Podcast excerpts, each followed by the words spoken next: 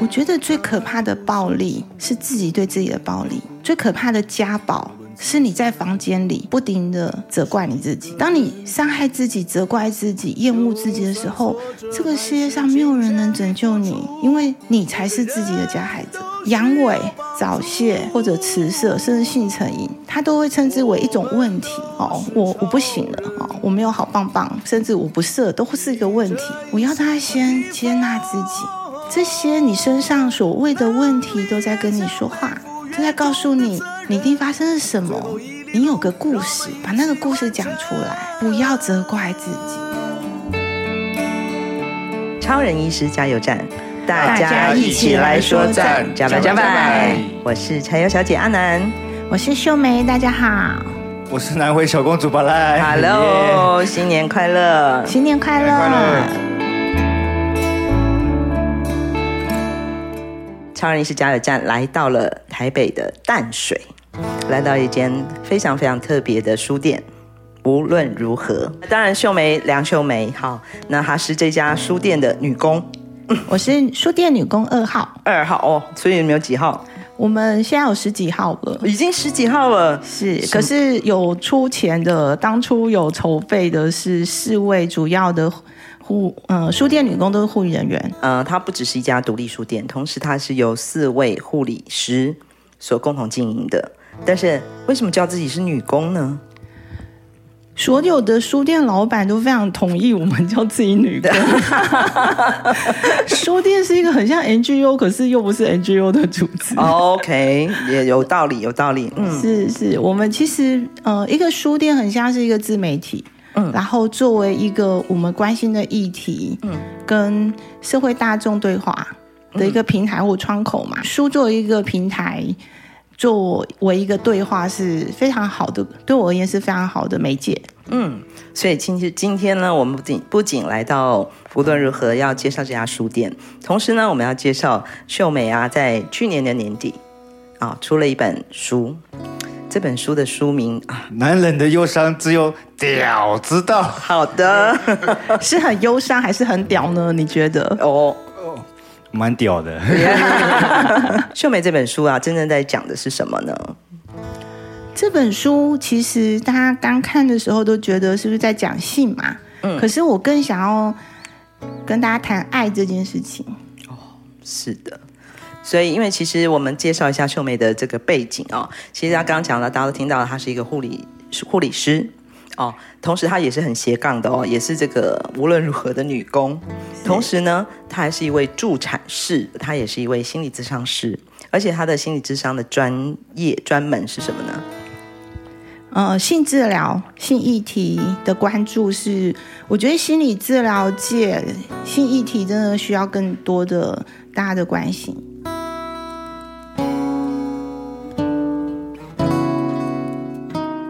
我刚刚坐着这个台北捷运来到淡水的路上啊，这本书我还是要赶快做功课嘛，哦，但我还是用一个书封把它包起来了哦，书皮把它包起来，因为我想这本书可能很多人嗯、看到题目的时候就会有点脸红，就是这样的一个心情，这样的一个心态，可能就是我们很多我们讲不管是成年或未成年，在面对性这个议题的时候，难免会有的一种心情吼，嗯。所以我觉得书名取这样到底是好还是不好？南回小公主，你觉得嘞？我觉得，哦，我自己觉得，呃，我看到书名就觉得还蛮有，就觉得，哎，对，其实会有一些忧伤。可是我觉得这个书书标书书名还是大家看得到，我觉得不错，哎。其实我觉得副标题更是我的重点。嗯，副标题就是你不可不知的性智慧呀，对，还有副标题哈，你不可不知的性智慧。嗯。对，所以其实那个男人忧伤只有屌知道，是我在跟大块出版社郝明义先生谈我的工作的时候，讲到了这个，就是我在听很多男人的故事，嗯嗯，我觉得他们非常的，我觉得他们非常的不准，忧伤忧伤，对，他们的忧伤真的只有屌知道，如果如果不是透过性功能障碍，其实他一辈子都不会告诉别人他在想什么，呀、yeah.。男人很多事情是带进棺材里的哦，他们不会讲出来，好朋友之间也不讲。我相信是，我相信是。对，所以我作为一个性治疗师，我在听他们故事的时候，都有一种哇，如果不是他们的屌替他求救了，哦，他一辈子都不会讲他到底内心有什么烦恼、什么痛苦。可是他讲出他的烦恼跟痛苦，其实就解决一半了。因为你知道，男人去爱这件事情是不容易的。如何爱一个人，其实是一种能力，而且他需要学习。是，可是我们的环境没有这个教育，所以性对他们而言好像就是理所当然嘛。他们年轻的时候很容易就棒棒的，好硬硬的，什么都没问题。可是年纪越来越大，他就会发现，哎，好像。这件事情没这么容易，没这么理所当然了。背后常常是爱的故事，嗯，所以这篇就是里面有非常多篇故事都在讲性问题，后面是他无能去爱，嗯，或者不知道怎么处理关系，嗯，或者是不了解自己，嗯，哦，很多都是心理上的问题跟痛苦，嗯，为什么会在选择做呃进修这个心理智商的时候？然后最后选择做性治疗的这个这样的一个方向。其实我不管是开书店或者书店的前身，其实是台湾基层护理产业工会，一直到我从事性治疗，都是一个回到我生命状态的，我认为是一种自我实践、自助助人的过程。嗯，因为如果没有我自己曾经有过的经验，我是不会成为一个性治疗师的。嗯嗯。所以其实这本书我写了四十四年，啊，用你的一生。我今年五十岁，嗯嗯，嗯，所以我六岁的时候就有性经验了。通常都会说我六岁被性侵了，嗯，可是我从来都不讲我被性侵，嗯，是因为我花了四十四年的时间在理解我六岁发生什么事情。嗯，那我发现当我说我六岁被性侵这件事情，我身上会出现一种非常复杂的感觉。首先，我六岁被性侵，我会觉得自己是个受害者。六岁的孩子会有什么感觉呢？首先呢，一般发生了童年性侵经验的孩子啊，通常没有痛的感觉，因为他们会被诱奸嘛，他们不知道这是什么东西，所以大人会跟他玩。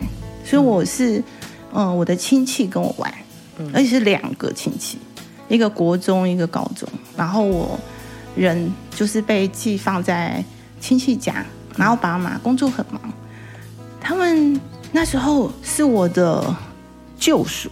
对六岁的我，因为没有人理我，他们会跟我下跳棋啊，然后跟我玩扑克牌啊，然后有一天就玩咕叽咕叽啊，然后就脱衣服啊，对我而言都是游戏，所以我并不知道那是什么，可是我的性被启蒙了，嗯。所以我那时候跟我的父母讲的时候，他们的反应是先确认发生什么事。所以呢，他们有穿衣服哦，他们示范的那个床教室姿势，就是我们爸爸压在我妈妈身上，我妈妈就腿打开，我就觉得啊，好好笑，这是青蛙。然后我就说对，就是就是哥哥就是压在我身上，就是这个姿势。可是我没有穿衣服哦，这样。然后爸妈的表情就是崩溃，嗯，哦，他们就是。让我觉得我做错事了，嗯，然后他们没有办法进一步的处理我，他们处理就是再也不让我单独去亲戚家了，嗯，哦，然后因为六岁嘛，那时候其实应该要念幼稚园，可是我没有念幼稚园，啊，他们想要省钱吧，就我们家境没有那么好，所以我就念了国小。那我国小的时候就发现小朋友就会。看那个小女孩的内裤，这有个小男孩就就是橡皮擦老是掉下去，老是捡我身边，就是他就坐我好像前面，然后橡皮擦又会掉下去，就就偷看，会偷看我内裤，然后还记得有个蛮有趣的插曲，就是呢，我哥哥有一次跑来骂我，他说：“你卖够请黑破掉的内裤。”然后因为我爸爸妈妈他们自己的内裤都是破的，真的 okay, 很省钱，很省钱。长辈的内裤很多都是破破黄黄还在穿，嗯，然后就洗到就是很很很很很黄。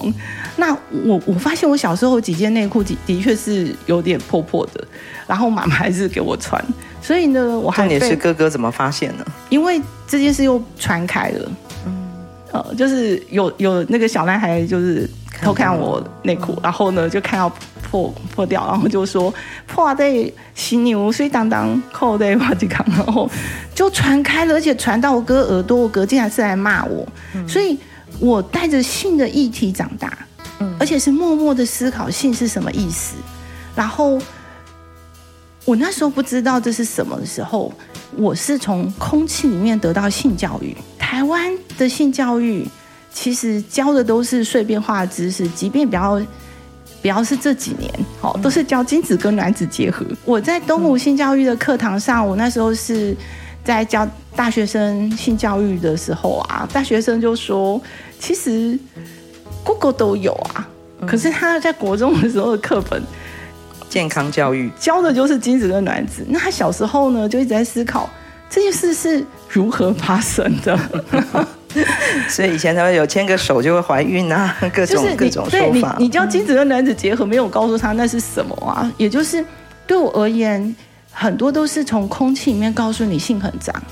嗯，所以当把哥哥来骂我说为什么我的扣对破几康，而且我就感觉到一种被羞辱的感觉，那我就开始在想，哦，原来性是是脏的，然后作为一个女生，只是。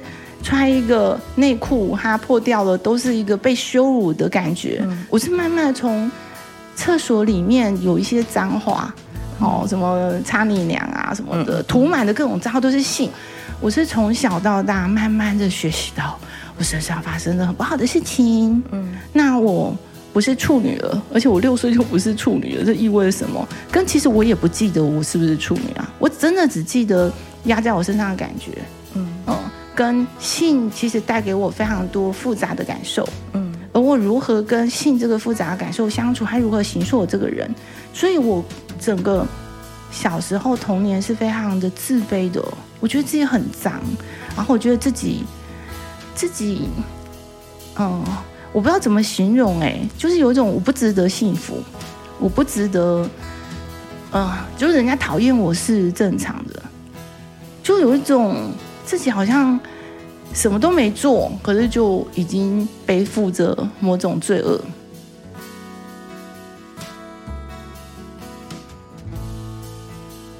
长大的过程里面有有可能有任何一个对话的对象啊？可以讨论这件事或提出你的问题吗？当然没有啊！我在台湾这种封闭的环境，所以当我写男人忧伤只有屌知道的时候，我完全懂你带着这个秘密。进棺材，你一辈子都不想告诉别人，那是什么感觉？它其实是会内化成你怎么看待你自己。嗯，所以我觉得性作为一种隐私，而这个隐私背后是很多道德、很多价值观、很多负面标签的时候，是会让你对自己产生很多负面的看法的。嗯，所以我的人生其实花了很多时间在自我疗愈。所以后来我成为一个护理老师，我就会讲我六岁的故事给我学生听。而就很多学生会跑来跟我说：“老师，我被我爸爸性侵了，嗯，然后我被我阿伯性侵了。”就是有好多小女孩，嗯，曾经跟我一样在暗夜哭泣，嗯，然后我们带着这个经验，我们觉得自己很脏的时候，我们会很自卑。所以我以前不敢举手发问，哎，我那时候都觉得，怎么可能有人敢举手发问？怎么可能有人拿着麦克风讲话？他们怎么这么厉害？我一辈子都觉得我不可能，我一定是永远坐在教室最后一排。然后我常常觉得你们都不要发现我，我想要，我觉得我是个蟑螂或者老鼠的存在，我不值得被看见，我不值得被重视。嗯，所以慢慢长大之后，我我觉得是大量的阅读帮了我。嗯，所以我觉得我会开一个书店，是因为 我真心觉得书。对我而言是个救赎，嗯，因为大人不教你的事情，书有，或者是我我脸上其实有写字，就是请欺负我，嗯、你知道被排挤的人脸上都有写字，嗯，就是他们有一种我我我的确很烂，所以你你欺负我没关系，它其实是很深的心理一起散发出来的氛围。在我看这本书的时候。深深被这本书一开始就吸引，就是你的前言，因为在前言里面，其实你提到了，就是台湾在呃前一阵子风起云涌的 Me Too 运动。其实真的觉得哦，Me Too 这件事情对每一个女性来讲，我觉得百分之九十九点九吧，可能都多多少少有过这样的经验。所以，嗯、呃，包括你自己的故事啊、包括阿南，我们柴柴油小姐也面对过这样的问题。Me Too 议议题一旦产生呢，我觉得最棒的一件事情是勇于能够把这些事情说出来的这样的一个共同的勇气，跟社会大众能够开始去直视这个问题。可是你先写的并不是女性，你先写的是为男生、为男性写了这本书。是，我觉得很有趣，因为我身边的人都知道我其实是一个社会运动者，就不管是组织工会为护理人员发声，或者是书店做一个议题平台，一直到写这本书，对我而言都是社会运动。是我透过这本书想要跟大家聊性，而这个聊性是很坦率的，嗯，很直接的，很屌的一件事情，是。嗯，也是在突破这个社会的某种虚伪的氛围。嗯，信念的虚伪的事情可以去做啊，私底下什么都做啊，台面上什么都不能说，大家都要假装。可是假装背后有些真相是不小心会火烧了起来。没错，形成 Me Too 或者是各种问题。所以我很喜欢，就是刚刚有分享到这本书的副标啊，你不可不知的性智慧。我们今天要谈的并不是性文化、性教育或是性知识，我们今天要谈的是智慧。是，所以我才会说这本书写了四十四年。嗯，它的确是我从六岁带着一个性的困惑，然后长大之后不停在思考性对我们每一个人身心产生这么巨大的影响，而大家都不谈。或者是扭曲的谈，或者是某种，嗯、呃，男性气概作为一种保护色，或者是女性作为被害者，嗯、男性作为加害者，都会是一个问题。它是个复杂的社会现象，却用简化的标签来看待。嗯哦，所以 Me Too，女生当然是一个，嗯，长期被压迫下的发生。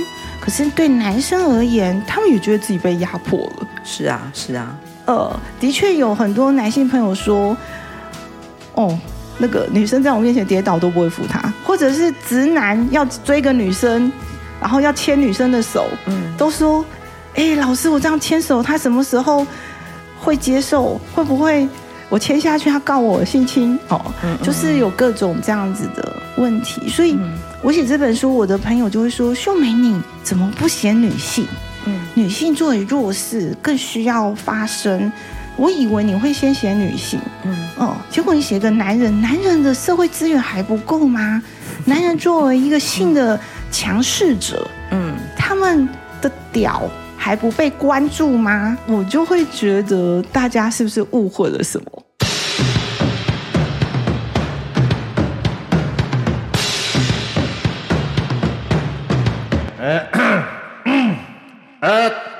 村办公室报告，村办公室报告，南回村的村民请注意，二月二十三日礼拜五元宵节的前一天，在南回诊所谢拉夫广场，上午十点钟，请大家一起来搓元宵。啊，请记得带碗筷哦！环保救地球，听到了没？我是南回村的村长巴力，巴力巴力马苏鲁。秀美有一个很有趣的形容，呃，说说法，这叫做有毒的男性气概。是，嗯，也就是父权结构，嗯，嗯。下的男人、女人都是受害者，这是确定的。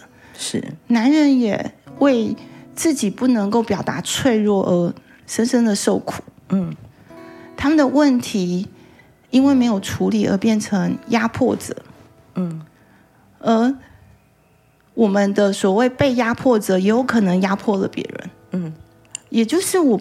真的有点担心过度简化的受害者位置哦，这件事情没有解决问题，反而制造更多问题。所以，虽然我是一个典型的受害者，一个六岁的小女孩，无论如何不应该知道这个，也不应该发生这个。嗯哦，可是我常常在讲座里面的时候啊，我都会很勇敢的讲我自己的故事。那是因为我觉得面对面的谈让我比较安全感。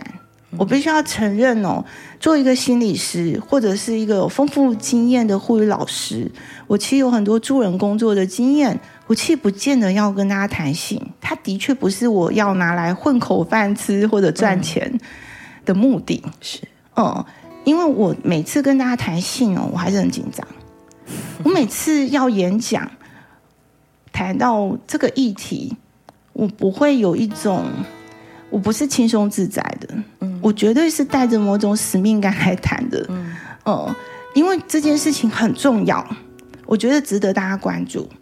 而我觉得我的人生，如果有什么事情是必须做的，那就是尽量做别人不做的事情。所以，如果这本书我不写出来，我很忧伤，就是男人的忧伤不能只有我知道，嗯，包含我为什么懂男人忧伤，是因为我作为一个女人。我也很忧伤，是。而我面对我的忧伤之后，哦，原来忧伤是可以被疗愈的。嗯，原来对我而言，我做一个女人，或者是我这本书的男人，都在讲一件事情：性治疗背后是社会治疗。我觉得是社会生病了，社会对待性的态度有问题，而制造了很多有问题的个案，包含我自己，包含受害者，包含加害者。所以，虽然我是一个受害的女人，而我却愿意跳出来帮男人发声，背后都在讲男人、女人其实都一样，我们都某个程度有我们的问题。所以这是社会问题啊，这是社会，这是社会治疗。你也提到了性问题，其实是国安问题。对，小至于我们家庭最最最基本的一个单位，人跟人接触关系的最基本一个单位，大到一个社会、一个国家。全世界 真的是全世界哦。其实有些人天生性冷淡啊，我们现在有无性恋，哦，就是想哦，我天生没有性欲，没有问题。可是有些人天生性欲就很旺盛，是啊，嗯、还是有些人因为被压抑的性欲，因为我们从小到大，你知道自慰被发现，嗯，就是一个一辈子丢脸的事情，嗯。可是一个小孩在摸索自己的身体，其实是一个非常自然的过程。一旦被大人讲成你这样子很。不堪、很恶心、很糟糕的时候，我们终身都会压抑性欲，嗯、而他的确会变成你性欲更强。嗯，压抑会导致性欲没有出口。对，所以，我认为是整个社会要重新来看待。所以这样看起来，我们讲你在你的资料里面提到，二零二二年哦，台湾的生育率是历史新低，而且是世界排名的倒数第一名，这也是一个社会问题吧？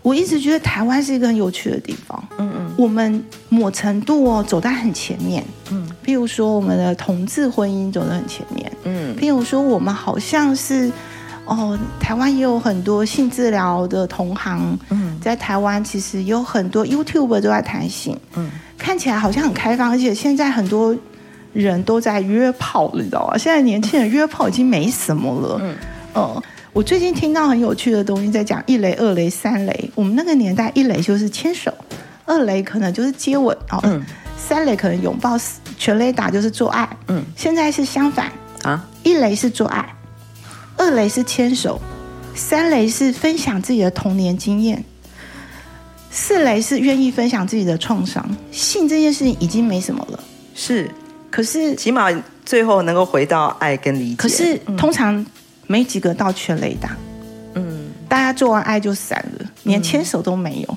嗯，所以整个是我觉得，尤其是台湾很严重的是，我们的世代断裂的太严重了，嗯嗯，现在小孩哦，你怎么样管他是没有办法管他的手机，他在，他就算你手机帮他藏起来不让他用，他到处都可以去网咖，学校也有电脑，所以其实很多孩子。小男孩会会去找大姐姐，嗯。嗯，小女孩会去找叔叔伯伯。其实他们很多他们的性冒险，嗯，而我们大人对性的态度会让他们知道不要跟我们谈，嗯。所以我的故事里面其实在讲二十一世纪的性，其实很断裂嘛。嗯、年纪大的非常保守，哦，年纪轻的第一次做爱就四 P，嗯嗯，所以。这个断裂的的确是我们台湾要面对的国安问题。嗯，就是我们怎么去面对这个差异，而不是说一套做一套。不是，其实很多孩子吃 IU 四八六真的是他们已经很容易取得。嗯嗯嗯，堕胎这件事情已经是很很常态了。嗯嗯嗯。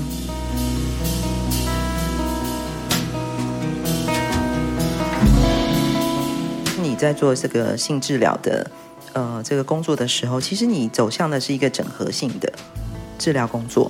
这件事情，我觉得是蛮重要的面向，因为好像大家想说，哦，我哪里生病就去看哪里。但是性这件事情，可以是一个单一治疗的方式吗？从刚刚秀秀美刚刚分享，就听起来应该不是吧？性其实是一个人的投影，每一个人都是独一无二的，所以性反映了你的独特嘛。所以有些人可能喜欢狂野的、狂暴的性，有些人他没有办法忍受这种粗暴的心，他要很温柔啊。有些人甚至他没有办法忍受一对一，哦，所以这背后的反映的人格，反映你的状态，哦，所以。我自己其实是从叙事治疗开始疗愈我自己的。我把六岁的故事写下来，把我所有性的困惑写下来。我开始跟自己、跟这个社会、跟很多人对话的时候，我找到了一个哦，为什么会说我六岁有性经验？因为我有一天总是会有性经验的。嗯，我只是提早有性经验而已。那如果我把自己变成一个受害者，我没有办法去看六岁的我，其实只是一个。一个经验，而不是他就是你没有做错任何事啊。对，我不是做错任何事，嗯哦。然后我怎么了解我自己的身体？嗯，我怎么了解性对我生命的意义？它其实比自己受害这个概念更重要。嗯哦，所以我认为它是个现象学，而每一个人的性都是一个现象学。每个人的性都是独一无二的时候，你怎么去自我觉察？了解你自己？嗯，发展出智慧来。像我书里面有一个个案是，他是糖尿病，嗯。哦，那因为他没有办法接受自己的身体，哦，因为他是因为逃避兵役，暴死，嗯、然后导致暴饮暴食增胖，他很恨他自己做这个选择，嗯。嗯，他觉得得不偿失，所以他不治疗糖尿病，所以他阳痿。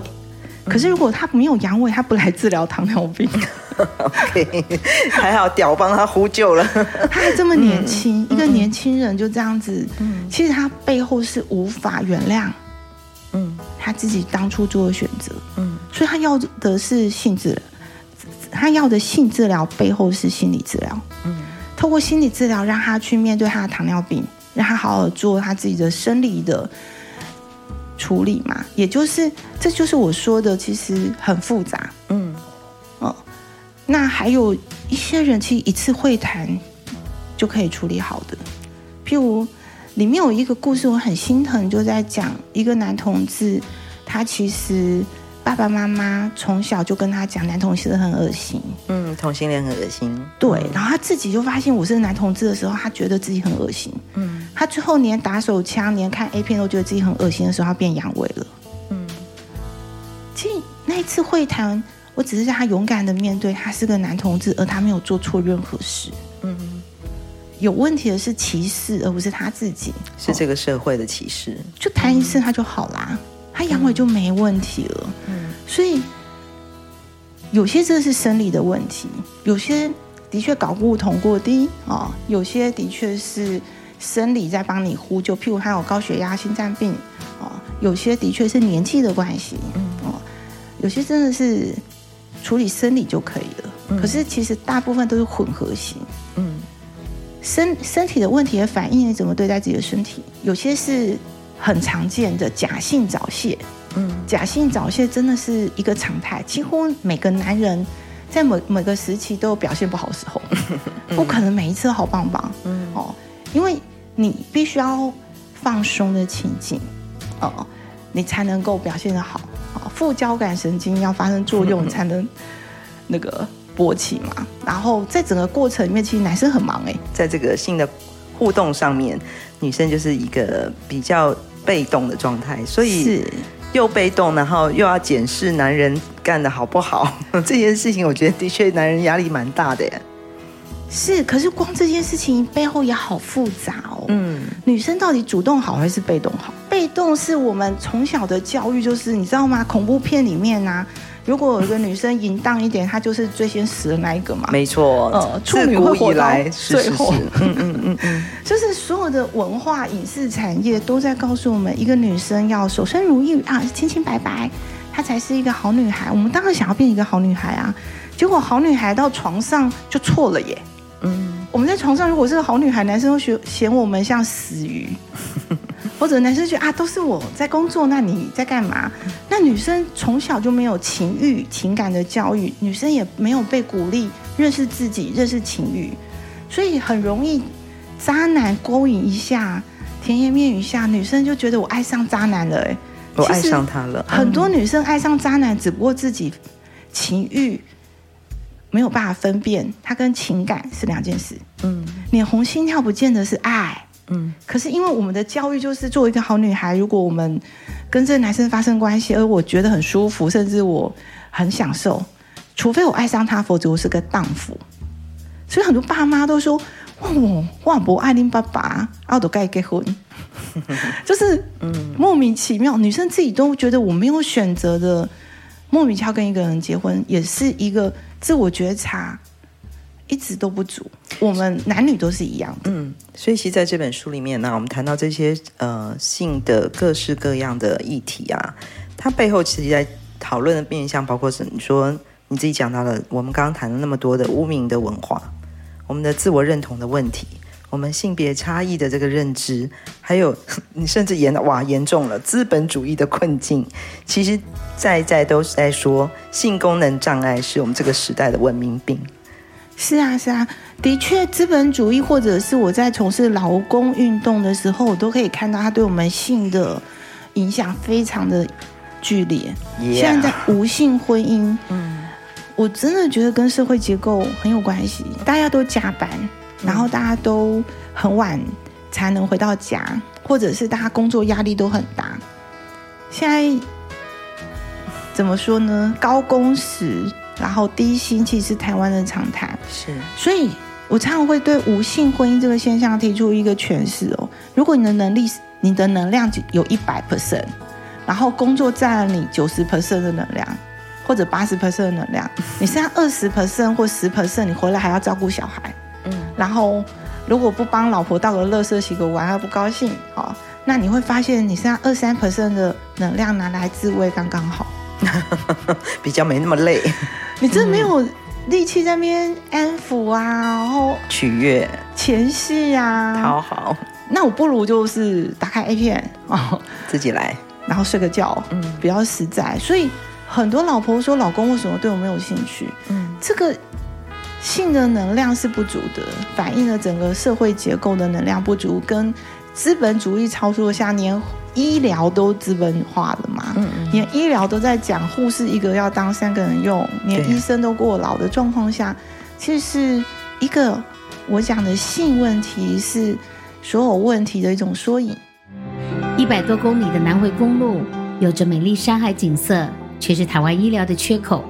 许超斌医师默默在台东服务二十年，希望可以将医疗照护及时送到病人身边，生命就有了活下去的机会。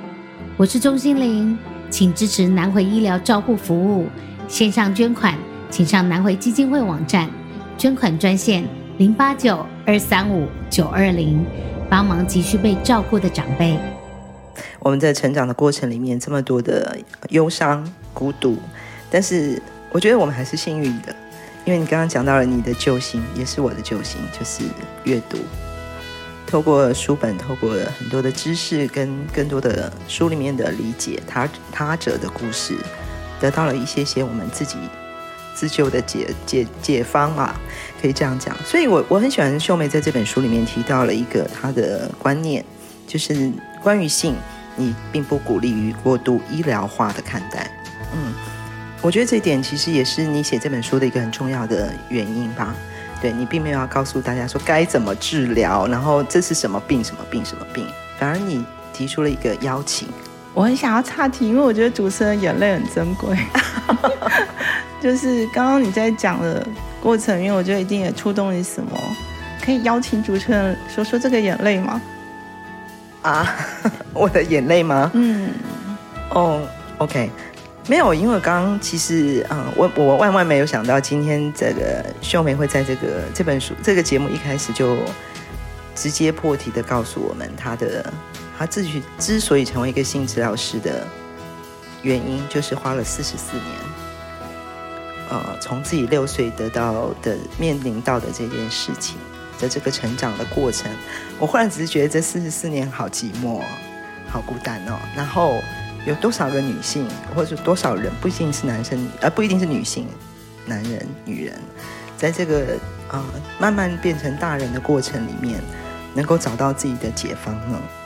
然后，所以就觉得今天拿到这本书本身就是一件很很棒的礼物，因为真的就是在这些书本里面，我们在这个失语。没有语言能力、没有办法沟通的这个过程里的社会环境里面，有这么多的眼光，有这么多的误解，我们可以在知识里面找到一些些小窗，看到一些光透进来。然后，我觉得今天秀梅给我感最大的感动，其实应该是她的勇敢吧。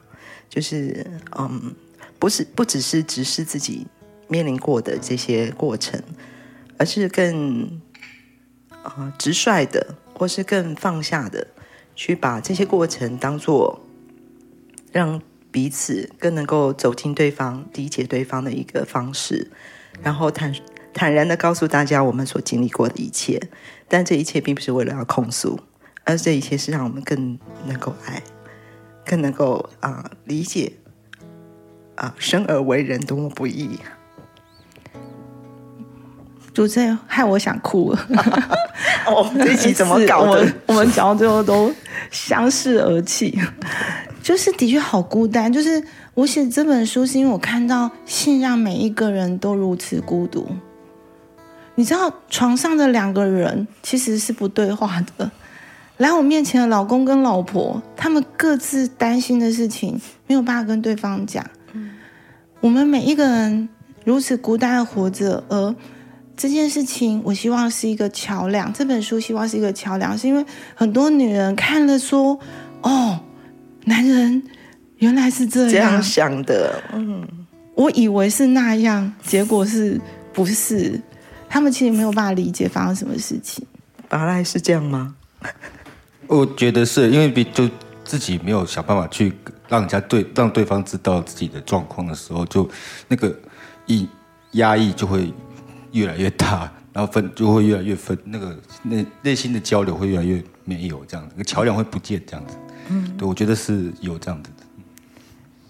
所以很鼓励大家，就是可以勇敢的面对性这个议题，来谈性这个议题。因为我我光是这个书开了很多新书发表会，嗯，其实真的不是努力在卖书，是透过这个书让大家来聊聊性，嗯，有一个公开的空间，大家来。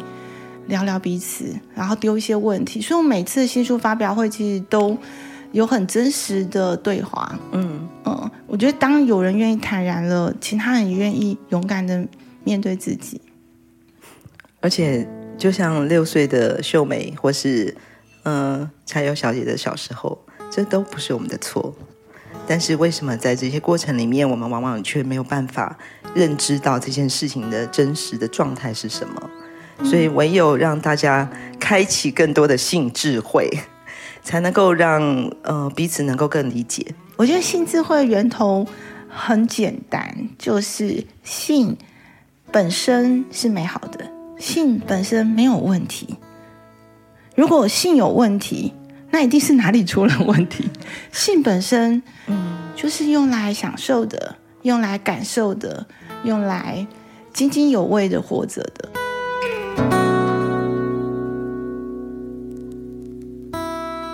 们在这本书里面，还是给了大家一些些方向跟做法。那我很喜欢这个，呃，秀梅分享了一个所谓的所谓的这个性自助守则，有好几项，尤其是第三跟第四。哎，我现在要爆雷吗？可以，我偷偷爆雷好了，一点点。对，因为你在守则三的时候，其实你谈到了现在他大家可能蛮流行谈的一个开放关系。可是，在这个开放关系的背后，其实真正要谈的一件事情是善待自己。我觉得最可怕的暴力是自己对自己的暴力。最可怕的家暴是你在房间里不停的责怪你自己。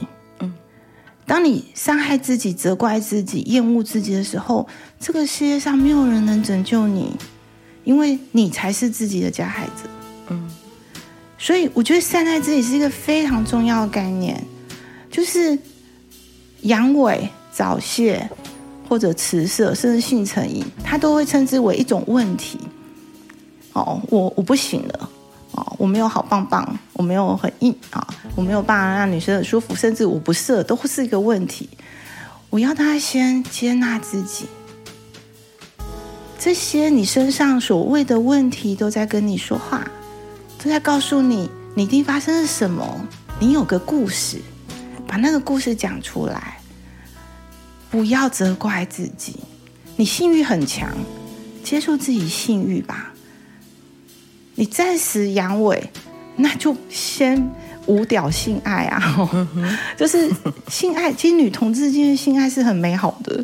哦，有一本书叫《搞定女人》，就是女同志教男人怎么搞定女人，也就是屌也没这么重要。我说的善待自己就是这个，先不要那么的焦虑，不要觉得自己一定要这么坚强。你的屌没。有那么坚强也很屌，也可以很屌，没问题，没错的，没错的，一切都没有问题。先接受自己，我认为就是一种善待自己。我觉得大家都太紧绷了，嗯，太要求、太坚持、太硬要，非得怎么样做才是好的。所谓的好的、坏的，造成了问题，嗯，丢掉这些好的、坏的，我们没有问题。如果有问题。那也没关系，我们好好的来为这个问题说一个故事。嗯，哦，其实每个人本来就是天生都是不同的嘛。刚刚讲到那个开放关系，也并不是在鼓励，我们没有要鼓励约炮或滥交。是我谈性不代表我是一个随便的人。哦，可是我作为一个女生，而且我也觉得我是个良家妇女，我光是这样子大拉聊性，我都觉得人家会不会觉得我很随便？哦，可是我不怕。嗯，因为我不是，嗯哦，我很坦然，我也很尊重我自己，我是带着使命感在谈性的，我比谁都清楚，所以这个是你跟你自己的关系，善待自己是搞清楚自己在做什么，为什么而做，搞清楚自己怎么了，怎么会这样，我觉得就是一个善待自己很重要的自我觉察，也是我书里面性智慧最重要的第一步。所以，与其说是开放关系，应该是说。先开放我们对性的认知吧，是。然后这个开放其实要从自己对自己的认知开始。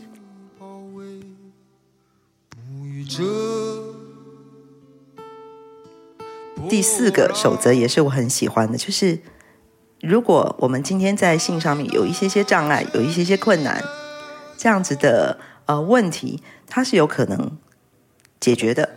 而那个解决呢，有一个很棒的方法。就是习惯，用好习惯来取代我们可能已经有一点呃偏离了的方向。也就是说，我们书里面提到一些性成瘾啊，这种已经造成有点是疾病性的状态了。好，那可是可以用好习惯去取代。什么样的好习惯？我很推荐《原子习惯》这本书。嗯，然后作为一个助人工作者，其实我发现很多时候我们的问题是习惯产生的，像。所谓的习惯约炮啊，习惯就是到处滥交啊，那明明老婆很好啊，他还是会搞上他的保姆，或是外遇，不断的出轨。是，其实很多男生很困惑于自己为什么无法自我控制。嗯，哦，那因为如果你疏解压力的方法就是性，嗯，如果你让自己快乐的方法就是。跟各种女人做爱，那的确会有问题。也就是这个时代，其实大家很多人都有忧郁症。嗯，你知道吗？很多男生的性问题，这本书叫《男人忧伤只有屌知道》，其实在讲，其实很多男生都有忧郁的状况，可是他们连忧郁的条件都没有。他要撑起来，他是一家公司的老板啊，或者是他是一家之主，他要养小孩啊。有毒的男子气概。对，他不承认自己忧郁，嗯，所以他的忧郁背后就是他不要要拼命打手枪，因为打手枪是最安全、有效、快速、马上发泄、放松的方法。结果打着打着就变迟射啊，因为他打手枪的方式也不对，或者打手枪的方式不对，导致早泄，嗯，哦，或者是他就到处找各种女人来满足自己，其实是他习惯了用这个方法，所以我都觉得。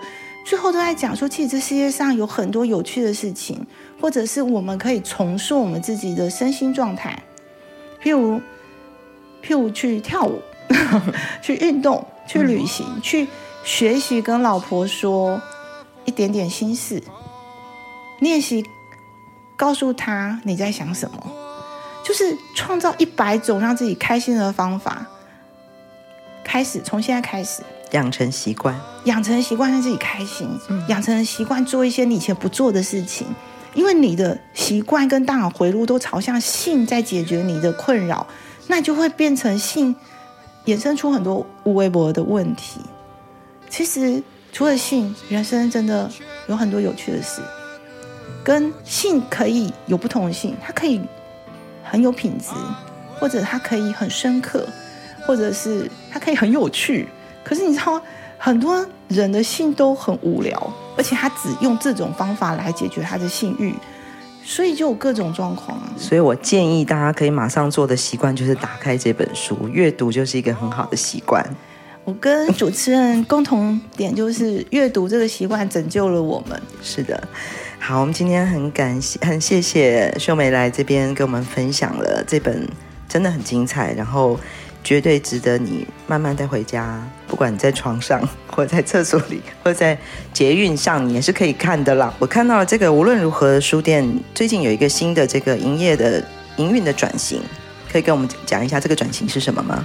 我们本来是书店兼居家护理所，可是我们后来发现很多个案都有心理的困扰，而且我们常常在协助的过程里面发现问题都是。如何面对新的困扰？譬如说，家人怎么看待呃长辈的老去？嗯，那有些其实是不用插鼻胃管，或者是真的不用再持续的插呼吸器了。可是他们没有办法放手，所以我们现在是转型叫护理心理咨商所。因为我本身也是个心理师，是。那我想要除了护理咨询，也提供了心理治疗、心理咨询等服务。嗯，嗯，所以来到无论如何。除了有丰富的这个书海世界哦，然后有很棒的这些选书之外，其实同时也是居居护所。对，我们也是心理咨商所。新春的开始哦，我们祝大家今年的屌特别屌，像龙一样的屌哦。好，马萨路。飞越无尽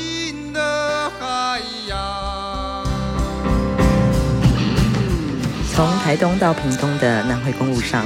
有一间超人医师加油站，二十四小时不打烊。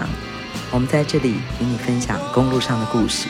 过完年哦，很庆幸的能够碰到我们认识很久的秀梅，分享了这本虽然在谈性，可是我觉得谈的是人的故事。是。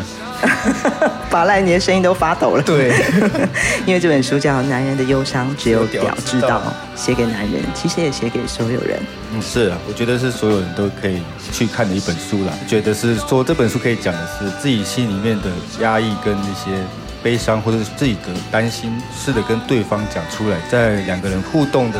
或者心灵交流的时候，可以互相得到彼此的爱，应该是说可以捡到快乐给对方。然后我觉得这个就是包容的内涵。套一句超人医师的话哦，爱是我们出发的地方。没错，这本书也一样。好，我是柴瑶小姐阿南，我是法赖，我们下周见。